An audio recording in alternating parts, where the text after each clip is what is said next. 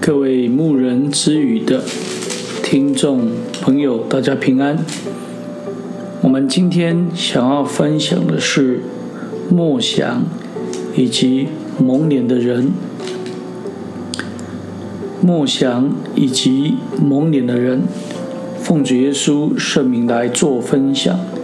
天将晚，以撒出来在田间默想，举目一看，见来了些骆驼。利百加举目看见以撒，就急忙下了骆驼，问那仆人说：“这田间走来迎接我们的是谁？”仆人说：“是我的主人。”利百加就拿帕子蒙上脸。在这里，我们可以看到神所配合的以撒跟利百加，也就是默想跟蒙上脸的人。那我们就来思考一下啊，这一对这个神所配合的这个默想跟啊蒙脸的人有怎样的一个特质？以撒的生命，事实上是亚伯拉罕在一百岁所生的。而这个以撒的这个名字，以撒的这个名字其实就是喜笑。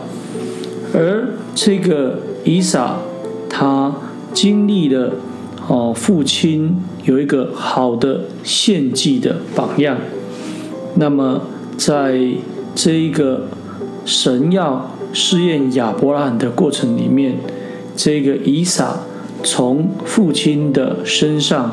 学到了信心，啊，学到了顺服的一个功课，所以两人同行，这是以撒从父亲的身上，所以所可以看到的。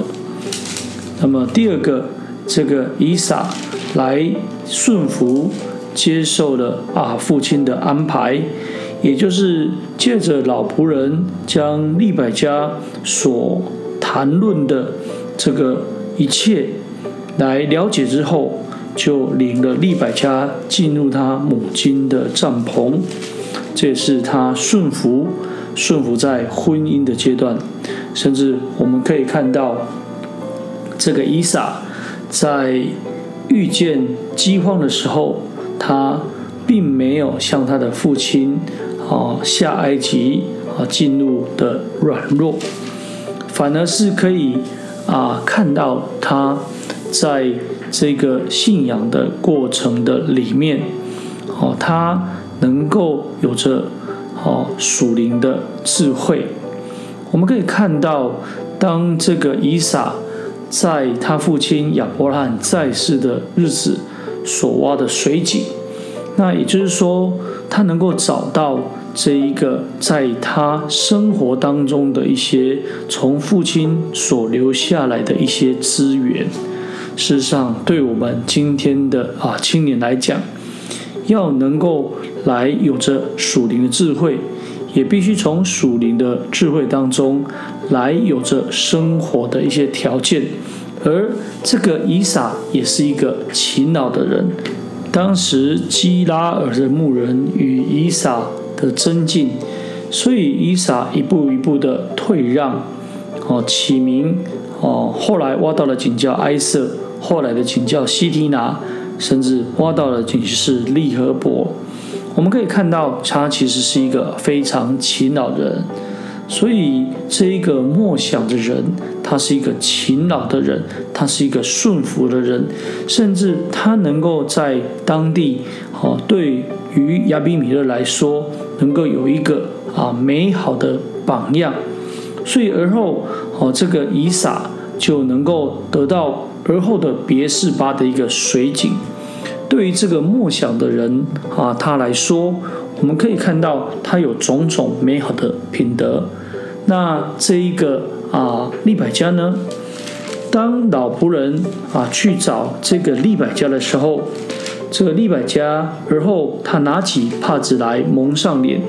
我们可以看到，这个利百家是一个保守圣洁女性，在当时对应迦南地的环境，应该是相当复杂的。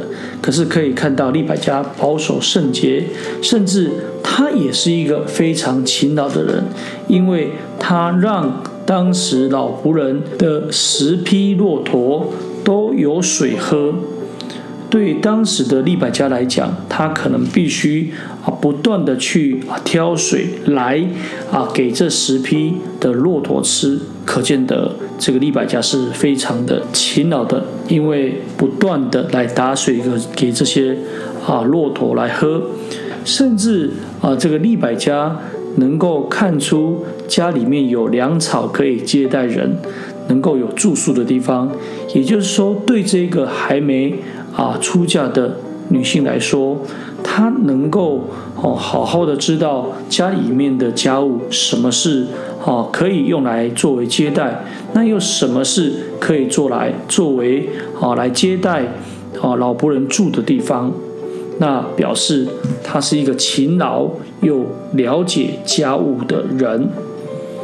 那么，所以我们从这个默想以及蒙脸的。啊，利百加来看的话，可以看见神所配合的人，在亚当以后，我们可以看到这是一个对我们今天主内联婚来讲的一个非常好的一个榜样。愿我们能够从这个默想的以撒以及蒙脸的利百加得到一些学习以及造就。